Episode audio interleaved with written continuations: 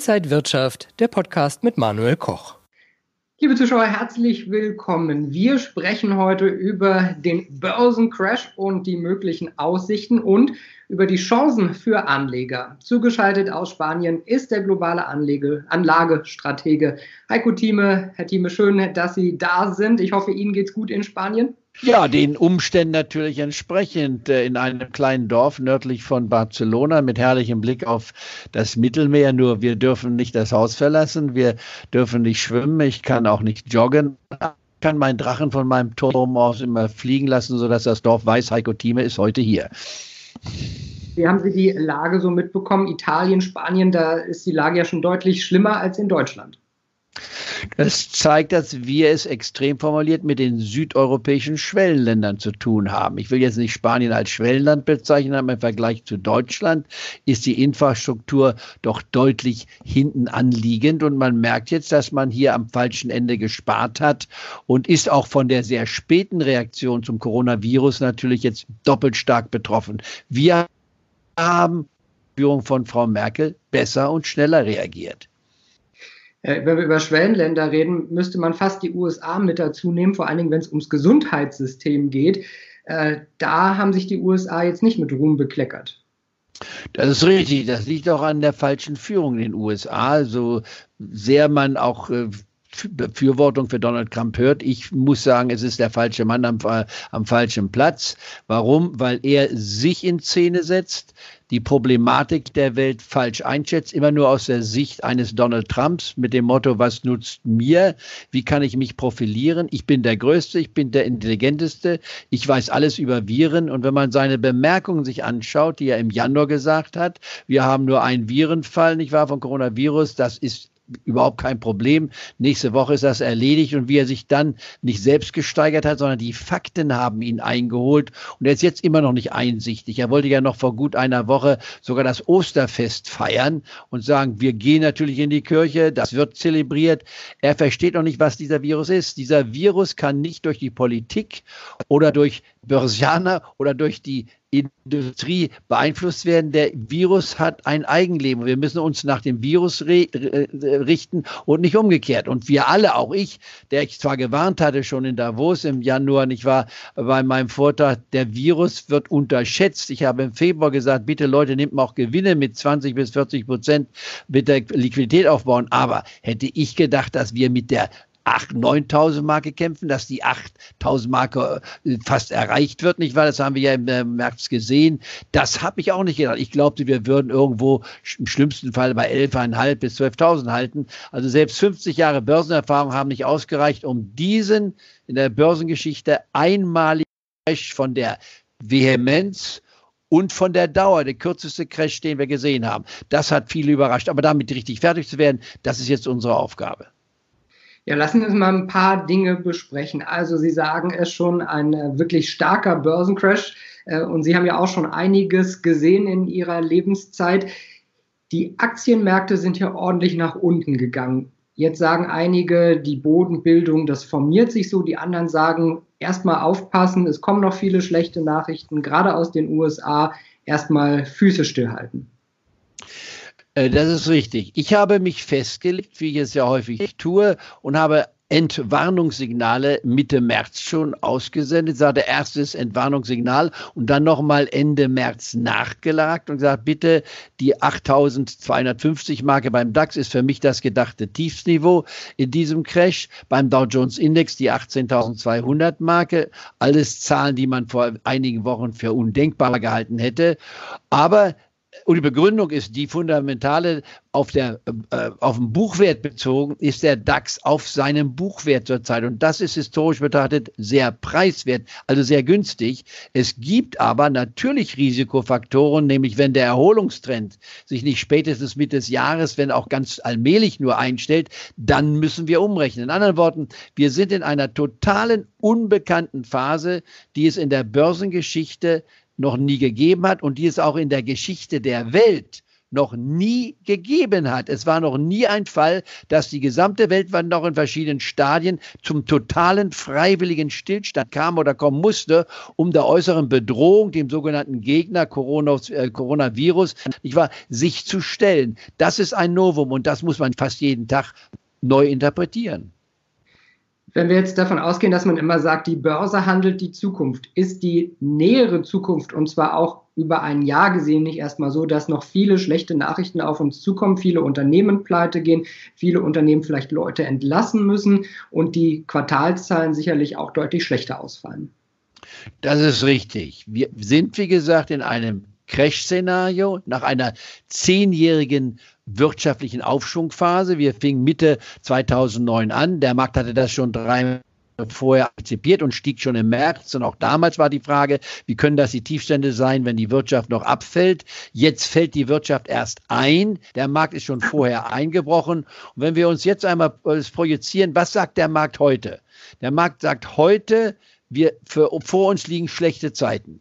Wir sind um 40 Prozent im Schnitt gefallen, sowohl beim Dow Jones, auch bei, beim DAX im Tiefsniveau, wenn wir die Märzzahlen nehmen. Und die Frage ist die, waren das die Tiefstände oder gibt es noch ein viel, viel tieferes Loch, und äh, ich meine, die Chancen, dass das Letztere der Fall ist, die würde ich zurzeit noch mit nur fünf bis zehn Prozent beziffern, wenn überhaupt. Das heißt, ein tiefes Loch, kommen wir nochmal auf die Tiefstände vom März 2000 9 zurück, wo der DAX-Index unter 4000 war und der Dow Jones-Index unter der 8000 Marke war oder 7000 Marke sogar bei 6560 war. Das, glaube ich, ist nicht der Fall. Das wäre nur dann der Fall, wenn wir in diesem Jahr keinen beginnenden Erholungstrend sehen und sich die absolute Flaute auch ins nächste Jahr fortsetzt. Das halte ich für ausgeschlossen, weil wir es einfach nicht durchhalten können und auch nicht genügend Geld haben, das zu finanzieren. Sehen Sie denn jetzt für Anleger schon Chancen im Aktienbereich? Gibt es da Branchen oder einzelne Titel, die Sie im Auge haben? Oh ja, ich kaufe ja bekanntlich das haben wir in verschiedenen Interviews in der Vergangenheit schon diskutiert, in drei Tranchen mich ein. A, ich bin jetzt seit einem halben Jahrhundert in der Börse tätig, vorher akademisch und dann als Profi. Ich war auch beim Börsencrash in, äh, in New York am äh, Handelstisch dabei, den ich leitete für die Deutsche Bank damals. Nicht wahr? Ich habe vieles gesehen, ich habe Höhen und Tiefen erlebt und immer wieder versucht, sie zu verarbeiten. Ich bin vom Naturell Optimist, aber bezeichne mich selbst als rationellen Optimisten. Denn ein Optimismus alleine reicht nicht aus. Das kann Naivität sein. Ein Pessimismus ohne Vision ist auch nicht erträglich. Aber wenn man seine Meinung begründen kann, egal ob es dann so eintritt oder nicht, das ist eine ganz andere Frage. Aber man muss seine Meinung begründen können. Ich glaube, man kann auf dieser Basis sagen, von der historischen Bewertung her, auf Buchwertbasis den DAX kaufen zu können, ist attraktiv. Das Gleiche gilt auch in ähnlicher Weise schon fast schon an der Wall Street. Wir waren im Februar bei den Höchstständen an der Wall Street und beim DAX, weil dann Wall Street am 12. Februar, beim DAX am, 7, am 29. Februar waren wir zu hoch. Wir waren zu hoch für die damalige Zeit. Ich habe gewarnt vor der zu schnellen Entwicklung der Börse. Nicht ahnend, dass es so schnell so weit zurückgeht, nebenbei bemerkt. Also ich will mich jetzt nicht ins weiß-rote Licht setzen, aber äh, ins große Licht setzen. Ich will absolut aber nur sagen, es ist wichtig, jetzt aus dieser Krise herauszuinterpretieren, was ist möglich und worauf konzentriert man sich. Erstens auf die Indizes. Das ist das einfachste und für jeden Anleger auch nachvollziehbare.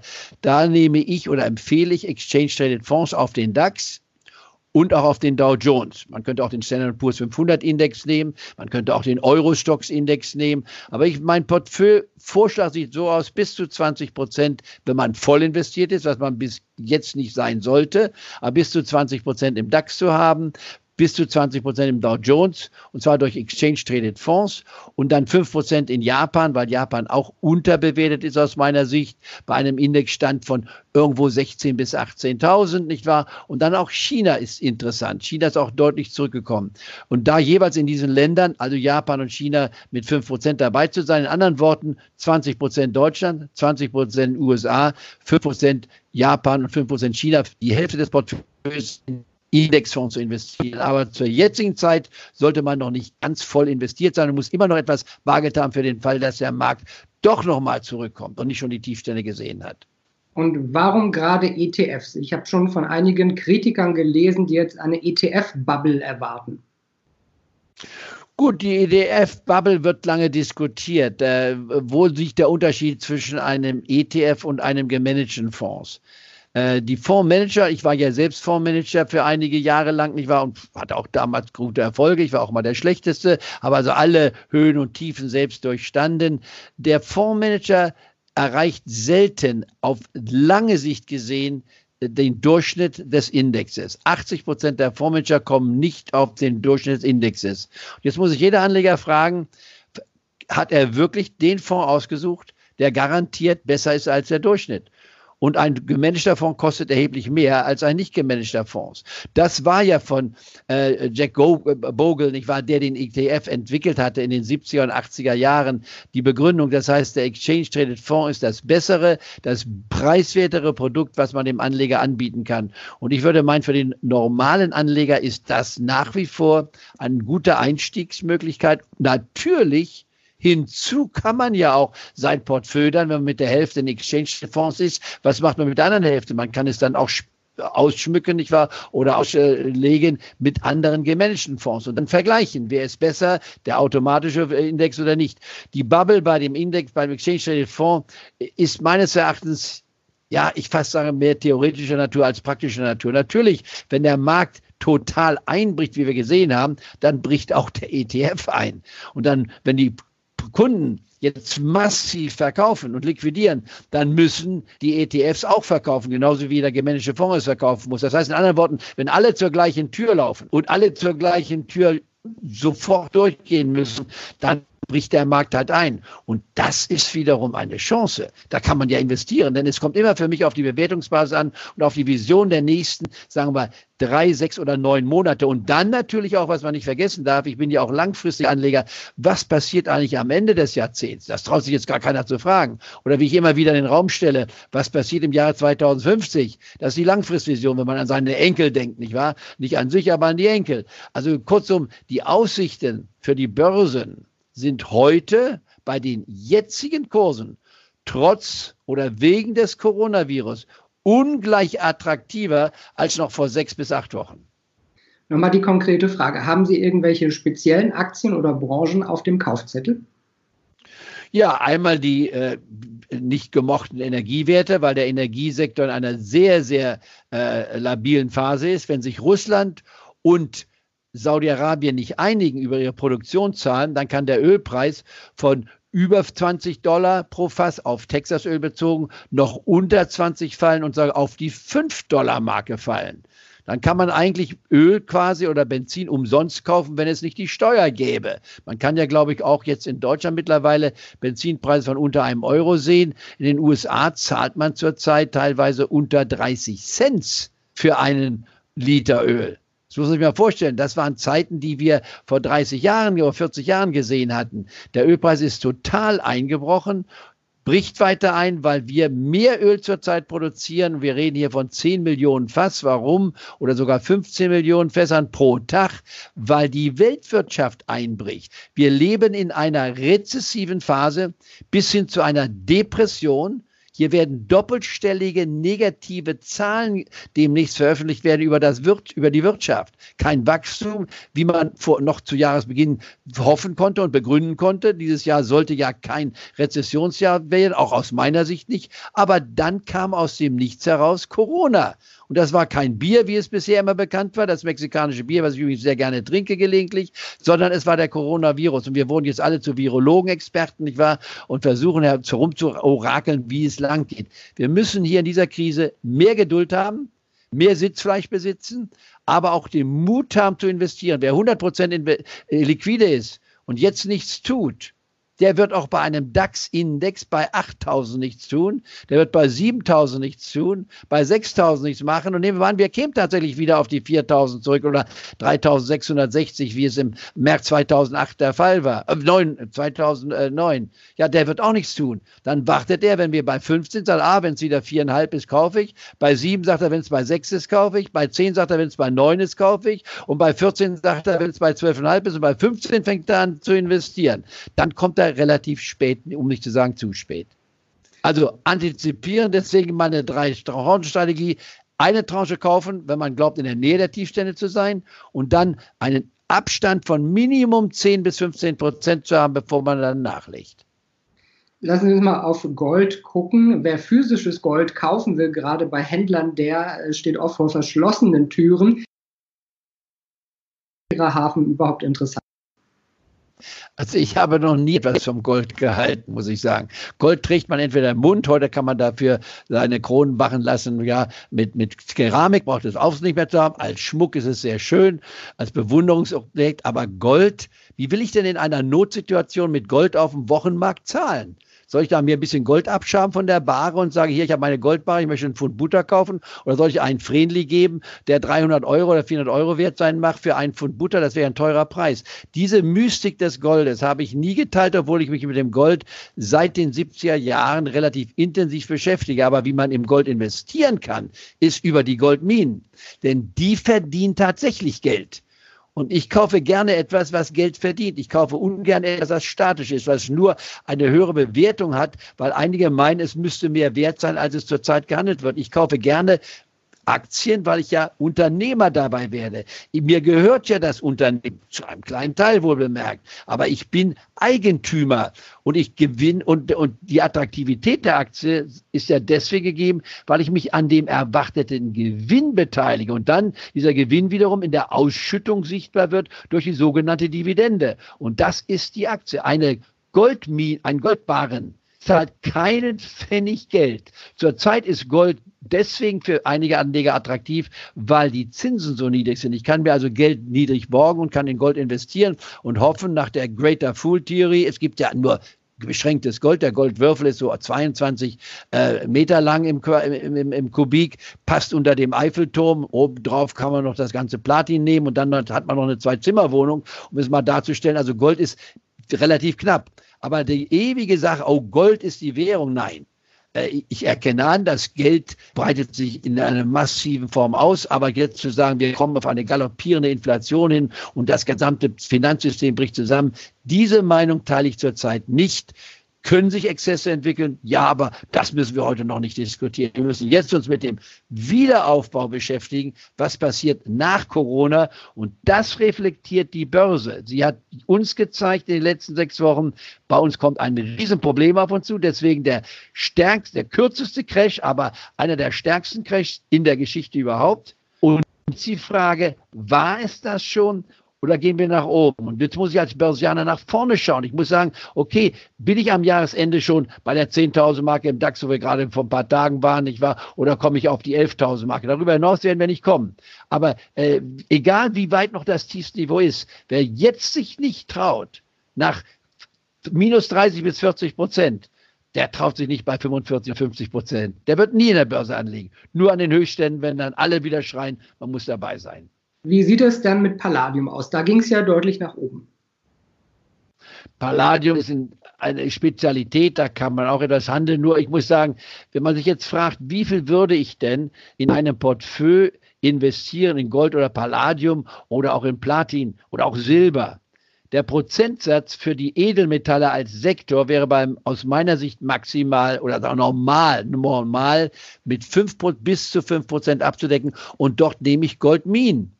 Eine Goldmine, die ich empfohlen habe und auch vor kurzem noch empfohlen hatte, als sie unter 15 äh, Euro war, ist die zweitgrößte Goldmine der Welt, die Barrick Gold. Barrick Gold für mich sehr attraktiv, unter 15 allerdings. Ich hatte sie auch schon mal empfohlen vor einigen Monaten. Da stieg sie auf 20. Ich habe gesagt, bitte nehmt mal die Gewinne mit. Jetzt sind wir unter 15 gewesen. Jetzt kann man wieder einsteigen. Jetzt sind wir bei sieb, äh, in der 17,5 Marke ungefähr. Ich war, da empfehle ich auch schon wieder für den einen oder anderen nach 20 Prozent Gewinn auch einen Teil der Gewinne mitnehmen. In anderen Worten, ich behandle den Goldsektor, den Edelmetallsektor wie den Aktienmarkt.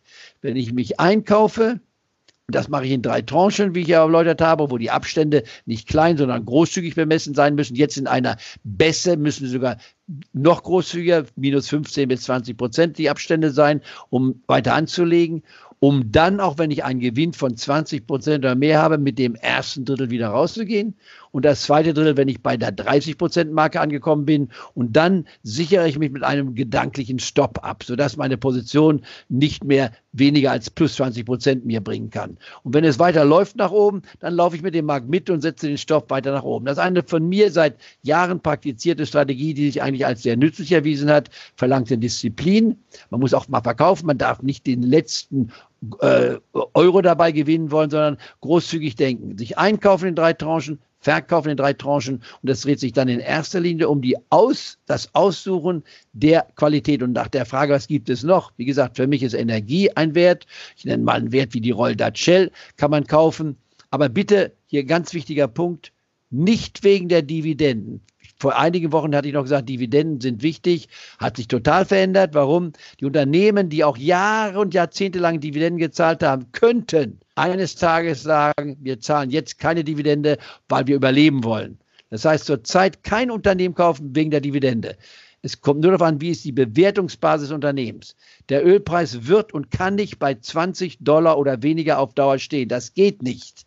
Die damit verbundenen Pleiten sind im dreistelligen Milliardenbereich zu bemessen. Zuerst. Zweitens haben wir gar nicht so viel Öl dann, um die Welt damit zu befriedigen für die nächsten Jahrzehnte. Und all die jungen Leute, die glauben, wir können ohne fossile Energie auskommen, die täuschen sich. Wenn wir alle fossilen Energiequellen heute abschalten, dann können wir auch uns abschalten, denn da haben wir nichts mehr. Wir haben nicht genug Solar- oder Wind- oder Hydroenergie, um den derzeitigen Bedarf zu decken. Das ist eine Fehlvorstellung, nicht wahr? Und egal, ob man atomare Energie hat oder nicht, man muss das normale Paket fahren, kann sich allmählich mehr auf die erneuerbare Energiequellen stützen, aber das von heute auf morgen zu fordern, wie unsere Jungen das gemacht haben mit Fridays for Future, war zwar anerkennenswert, verständlich für junge Leute, aber in meinen Augen vom, vom Nachdenken her gesehen und von der Praktikabilität einfach nicht realistisch. Aber es gibt Chancen viele Chancen in vielen Sektoren, Pharmazie zum Beispiel, wegen des Coronavirus zahlt man schon hohe Preise natürlich.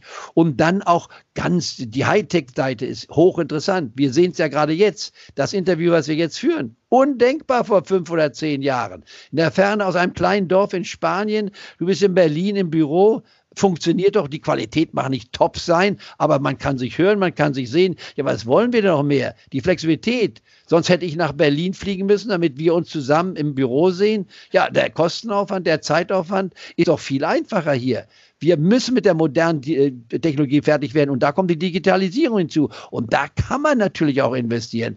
Also ich habe keine Probleme, ein Portfolio über Indizes im Exchange Traded Fonds oder gemanagte äh, Fonds zu kaufen und dann Einzelwerte. Aber für den Anleger maximal 26 Positionen in, in einem Fonds zu haben. Und jetzt frage ich dich, warum 26? Das ist eine gute Frage, gebe ich wieder zurück. Du wirst uns das beantworten. Gut. Habe ich mir auch gewartet. Warum? Weil es so viele Buchstaben sind wie im Alphabet. Und warum nehme ich das Alphabet als Beispiel? Goethe, Schiller und auch Shakespeare haben mit 26 Buchstaben ganze Werke geschrieben, die uns heute noch begeistern. Und wenn wir eine Zeitung aufmachen oder etwas anderes lesen, das sind nur 26 Buchstaben. Und wenn wir es nicht schaffen, mit 26 Buchstaben ein gut aufgebautes Portfolio zu haben, brauchen wir es auch nicht zu versuchen mit 100 Buchstaben oder wie die Chinesen mit ihren äh, Charakteren von 4000. Das lohnt sich nicht. Nicht verzetteln. 26 Positionen maximal müssen reichen, damit man eine Performance aufzeigt. Im Schnitt bekommt man, wenn man nichts tut, seine 7 bis 8 Prozent. Dann kauft man nur den Indizes, den Weltindex zum Beispiel und lässt alles an sich vorübergehen, was man hier sieht und sagt, ich kriege sieben Prozent im Jahr im Schnitt und äh, macht sich einen angenehmen Nachmittag.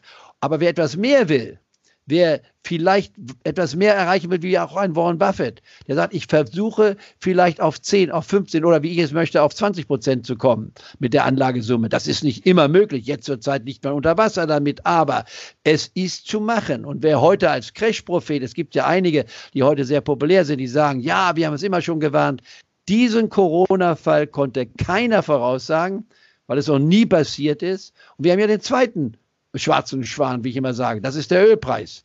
Zwei schwarze Schwäne hat es aus meiner Erfahrung und Kenntnis noch nie gegeben. Und das ist ein Novum. Und wenn jetzt die Crash-Propheten sagen, ja, das ist die Chance, frage ich sie, ja, ihr Lieben, ihr sagt ja schon seit fünf Jahren, es gibt den Crash. Und wer zum Beispiel den DAX gekauft hatte, im März 2008, 9 und hat also 4000 bezahlt, nicht den absoluten Tiefspunkt, den 3666, also gesagt 4000, ja, der liegt doch jetzt noch über 100 Prozent über dem Niveau. Der Crash-Prophet, der also nichts gemacht hat bisher, der muss erstmal die 100 Prozent einholen. Also auch da muss man realistisch sein. Ich bleibe also in anderen Worten Optimist und versuche die Chancen zu sehen, aber mir der Risiken bewusst zu sein. Wenn wir mal über Buchstaben reden, dann lassen Sie uns doch auf B wie Bitcoin mal schauen. Ist das für Sie interessant? Als heiße Luft, ja. Wer für eine heiße Luft geht, der kann auch irgendwo in Köln sich auf den Bahnhof hinstellen, ein Tütchen aufblasen mit heißer Luft und sagen 5 Euro das Stück. Wenn er Käufer findet, wunderbar. Bitcoin ist keine Anlage. Bitcoin, und zwar aus folgendem Grund. Wer kennt eigentlich den Entwickler von Bitcoin? Wir wissen nicht, wer Nakamoto ist. Kein Mensch. Das ist die Katze im Sack, die ich kaufe. Ich weiß nicht, wer es ist und dann eine limitierte Zahl von äh, äh, Bitcoin zu haben. Ich habe ein Fass Whisky, eines der besten Fässer Whiskys. Ich habe noch 155 Flaschen. Eine der besten Whiskys. Ich kann den Preis treiben, wo er will. Neulich wurde nicht meine Flasche, aber eine andere Whisky, ich war von der gleichen äh, Distillerie von Macallan für über eine Million verkauft. Ist er eine Million wert? Ein Whisky, egal wie gut er schmeckt? Nein. Meine Flasche soll 15.000 Euro angeblich kosten. Also ich, ich, würde nie einen Whisky trinken, der so teuer ist, aber es gibt einige Liebhaber oder die wollen das. Ist ein Leonardo da Vinci, nicht wahr, 450 Millionen wert, ohne jetzt äh, abzugrenzen. Meines Erachtens ist es nicht wert. Also wir müssen eine Realitätsbezogenheit haben und Bitcoin, nein. Gutes Marketing, intensiv. Und was hat die Bitcoin gebracht? Die ist nicht besser als der Markt. Sie ist von 10, 12.000 gekommen im Höchstpunkt der letzten zwölf Monate und liegt bei 6, 50 Prozent runter. Also genauso einen Absatz gemacht. Dann kommen die Goldfetischisten und sagen, ja, aber Gold ist gestiegen. Ja, wer Gold seit September 2011 hält, ist immer noch unter Wasser. Und wenn wir uns den Markt von 2011 bis heute angucken, die Börse hat mehr bezahlt. Da konnte man gewinnen, trotz des Crashes, den wir hatten. Also äh, es gibt keine langfristige Alternative aus meiner Sicht für, zu, zum Markt. Es gibt mal Phasen, wo der Markt zu hoch ist und deswegen befürworte ich ja auch, nicht ständig immer die gleiche Position zu halten und nie zu verkaufen. Ich empfehle ja bei einer exzessiven Steigerungsrate auch mal Gewinne mitzunehmen. Und dann, wenn der Markt spürbar fällt und ein Minus von 30 bis 40 Prozent ist mehr als spürbar, das sind die Kaufkurse, egal was noch kommt. Warum? Weil wir in diesem Jahrzehnt beim DAX den Höchststand, den wir vor sechs bis acht Wochen gesehen hatten, der also Ende, im Laufe des Februars, äh, Mitte Februar, je nachdem, welchen Index man nimmt, den Dow Jones oder den DAX, wenn man diesen äh, das niedrigste Niveau nimmt, äh, den Höchststand, den Höchststand nimmt, dann werden wir diesen Höchststand in diesem Jahrzehnt wieder erreichen und auch spürbar überschreiten. Das heißt, DAX 20.000 ist keine Unmöglichkeit in diesem Jahrzehnt, aber nicht in diesem Jahr, auch nicht im nächsten Jahr, auch nicht im übernächsten Jahr und auch nicht im Jahr 2025, aber im Jahre 2029. Warum nicht? Die, wir werden uns erholen wir werden in drei oder vier Jahren auch das Corona-Thema abgehakt haben egal mit welchen Veränderungen wir weiterleben. Wir werden wieder ein normales Leben haben. Menschen werden wieder ausgehen, werden auch wieder Bier trinken, werden auch mal gemeinsam im Park spazieren gehen, äh, wird gewisse Verhaltensregelungen verändern. Aber seit 9-11, was ich hautnah in New York erlebt hatte, nicht wahr, am 11. September 2001, die Normalität hat sich wieder eingespielt. Auch Coronavirus wird überwunden werden. Aber zurzeit ist es das größte Problem, was wir haben. Unternehmen werden pleite gehen. Etliche Menschen werden leider ihre Existenz verlieren, trotz aller Bemühungen der staatlichen Subventionen, die man hat. Das wird zu langsam gemacht werden. Also hier wird vieles umgekrempelt werden. Es wird Narben hinterlassen. Aber der Wiederaufbau ist vorhersehbar. Und das jetzige Niveau für mich ist der beginnende Einstieg in den Sektor, abgesehen von den Indizes, wie ich sagte, äh, Gold jetzt ein bisschen weglassen, weil er schon gestiegen ist, nicht wahr? Da kann man sogar Gewinne teilweise mitnehmen. Aber Technologie, Amazon.com profitiert davon, ist zwar nicht billig, nicht wahr? Eine Alibaba in China dürfte durchaus in den nächsten Wochen oder Monaten interessant sein. Bitte genau hinschauen und folgende Regel beachten wenn ein Wert von seinem Höchststand mindestens 30 oder 40 Prozent gefallen ist, dann sollte man sich angucken. Ist er nur 10 bis 20 Prozent gefallen, würde ich sagen, da ist ja schon alles im Preis drin. Muss ich jetzt eine Netflix kaufen, wo jeder Netflix sich anschaut? Kann ich da jetzt ein oder 200 Prozent gewinnen? Nein. Aber unter den Ölwerten zum Beispiel gibt es etliche, die in den nächsten zwei bis drei Jahren vom heutigen Niveau Minimum 50 bis 100 oder 200 Prozent plus machen.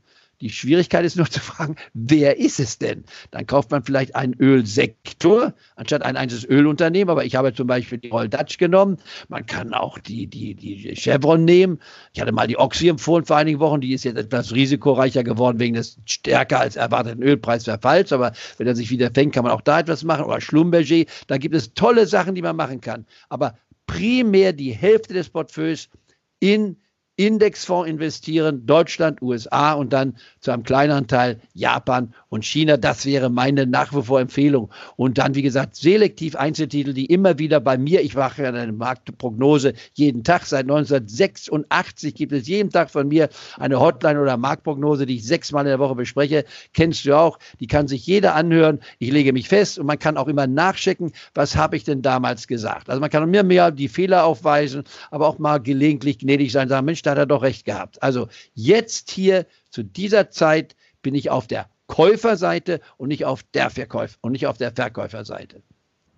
Nun sagen einige, äh, die auch in, die Richtung, was du gesagt hast, äh, so ein bisschen äh, Pessimisten gehen, Verschwörungstheoretiker gehen, die sagen, das Finanzsystem, wie wir das jetzt sehen, das wird das nicht überleben. Die Notenbanken pumpen Milliarden ins System, der Euro wird crashen, was sagst du, werden Dollar und Euro noch in ein paar Jahren so da sein, wie wir die jetzt sehen?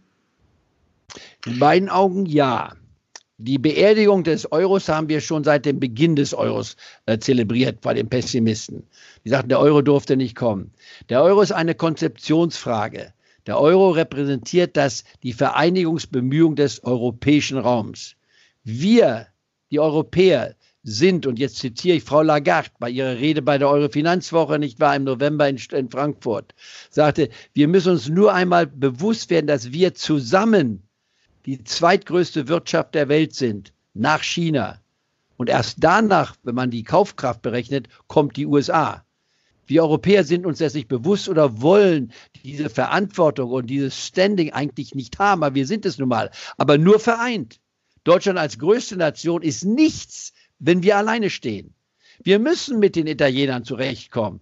Wir müssen das Finanzproblem lösen und es ist auch lösbar, weil die Verschuldung in Italien in erster Linie bei den Italienern gehalten wird. Die Griechen haben wir auch saniert. Das ist ein langjähriger Prozess, aber es lohnt sich an dieses gemeinsame Europa zu glauben. Es ist falsch, Grenzen aufzubauen. Äh, wir müssen natürlich die Eigenverantwortung übernehmen. Bei der Finanzierung jetzt wollen wir den EMS, die EMS-Finanzierung nehmen oder den Euro-Bond kreieren. Darüber kann man sich streiten. Es ist bedauerlich, dass England den Weg des Alleingangs gewählt hat. Der wird meines Erachtens sehr zu bedauern sein für die Engländer, auch für die Europäer. Die Engländer werden meines Erachtens mehr darunter leiden, denn der Alleingang bringt keinen Erfolg. Denn sonst überlassen wir den globalen Markt den Chinesen und den Amerikanern. Und wir sind dann nur Zulieferer. Jetzt mischen wir am Tisch an zweiter Stelle mit. Egal welches System die Chinesen haben. Die Chinesen müssen von uns Partner werden. Und wenn Daimler in China produziert, und wird kritisch nachgefragt, wie können Sie Ihre Geschäfte in, in China hingeben? Sagen wir verkaufen dort auch unsere Autos, genau wie BMW ihre Autos in den USA produziert und dort verkauft. Wir müssen uns global aufstellen. Jetzt kommt die Forderung, Augen nieder, alles zurückholen ins eigene Land. Nein, nicht alles nach Deutschland bringen und sagen, wir wollen uns abschotten. Das wäre die falscheste Schlussfolgerung aus der jetzigen Krise. Weitere offene Grenzen haben, aber natürlich auch sehen, dass die Balance stimmt. Natürlich auch unsere verfehlte Außenpolitik gegenüber Afrika. Unsere ganze Flüchtlingsfrage, die hinzukommt, haben wir doch alle selber kreiert. Also wir könnten hier stundenlang über diese Dinge reden, aber wir wollen über die Börse reden. Ich meine, all das zusammengenommen hat jetzt ein Krisenprodukt gehabt wegen eines ganz kleinen Virus. Sehr erstaunlich, wie die ganze Welt aufgrund eines Virus, es war keine Atombombe, war kein, kein Soldat, kein Schuss wurde abgegeben, kein Panzer stand da. Ein kleiner Virus schleicht sich bei uns ein, wir sehen ihn nicht. Wir müssen mit Handschuhen vorsichtig rangehen, Masken tragen, obwohl sie nichts nutzen. Es ist eine, keine Parodie, weil es tragisch ist. Menschen sterben alleine, das ist eine menschliche Tragödie, das will ich nicht kleinreden. Aber wir müssen und werden es überwinden. Und der Coronavirus wird in voller Wucht in den Griff bekommen nächstes Jahr, wenn wir einen Impfstoff haben. Vorher dürfte es kaum sein, trotz aller Artikel, die wir bekommen und Versprechungen und äh, das Heißmachen von Kleinstwerten, das kann man vergessen. Aber wir werden im nächsten Jahr mit hoher Wahrscheinlichkeit einen Impfstoff haben und dann werden wir auch mit Coronavirus leben und dann kommt es wieder ein Virus irgendwann. Nur wir werden hoffentlich besser vorbereitet sein. Wir werden beim nächsten Virus nicht auf die Straßen gehen und groß feiern. Das Oktoberfest wird vielleicht gestrichen werden müssen, dann trinken wir unser Bier halt zu Hause. Aber wir werden uns alle an diese Corona-Ära erinnern, die es noch nie in der Menschheitsgeschichte gegeben hat. Wir werden unsere Familien mehr kennenlernen. Wir müssen im gleichen Raum leben uns nicht nur streiten, ist auch eine neue Übung. Also ich will der Sache etwas Positives abgewinnen, trotz der ganzen negativen Sachen. Und wir werden in fünf oder zehn Jahren sprechen wir beide, Markus, wenn ich da noch dabei sein soll. Ich bin jetzt 77, aber noch vor, noch etwas dabei zu sein. Da wird man sagen, ja, damals, was hat denn Heiko Thieme gesagt, als der DAX-Index ja zwischen 8.500 bis 9.500 stand? Hat er da gesagt, bitte alles verkaufen? Hat er gesagt, nein, es ist Zeit zum Einstieg. Und das wäre meine einseitige Message. Zeit zum Kaufen, aber nicht alles. Gewisse Liquidität sogar ein bisschen mehr ist nicht falsch, aber Schwäche zum Nachkaufen äh, zu nutzen und sich nicht zu fragen, wo ist der ultimative Tiefspunkt? Denn der ultimative Höchstpunkt, der steht uns auch bevor. Und ein letzter Satz von mir für die Prognose.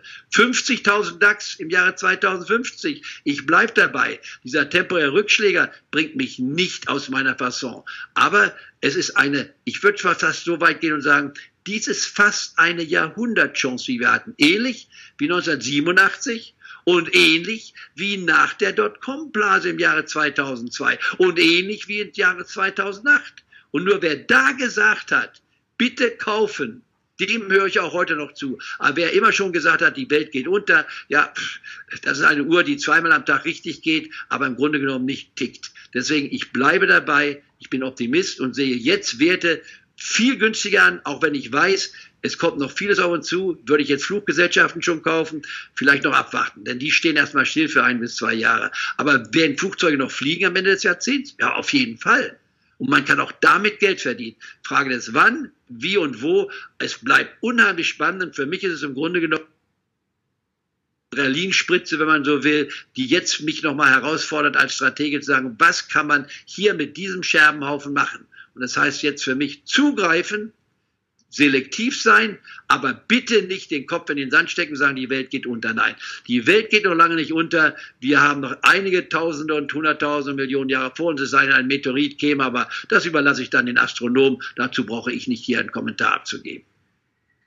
Heiko Thieme, vielen, vielen Dank. Ich werde mir mal eine Notiz in den Kalender machen für 2050. Dann gucken wir mal, wo der DAX da steht. Äh, danke Ihnen auf jeden Fall. Alles Gute, bleiben Sie gesund. Dankeschön. Und dann, äh, liebe Zuschauer, danke Ihnen fürs Interesse. Bis zum nächsten Mal.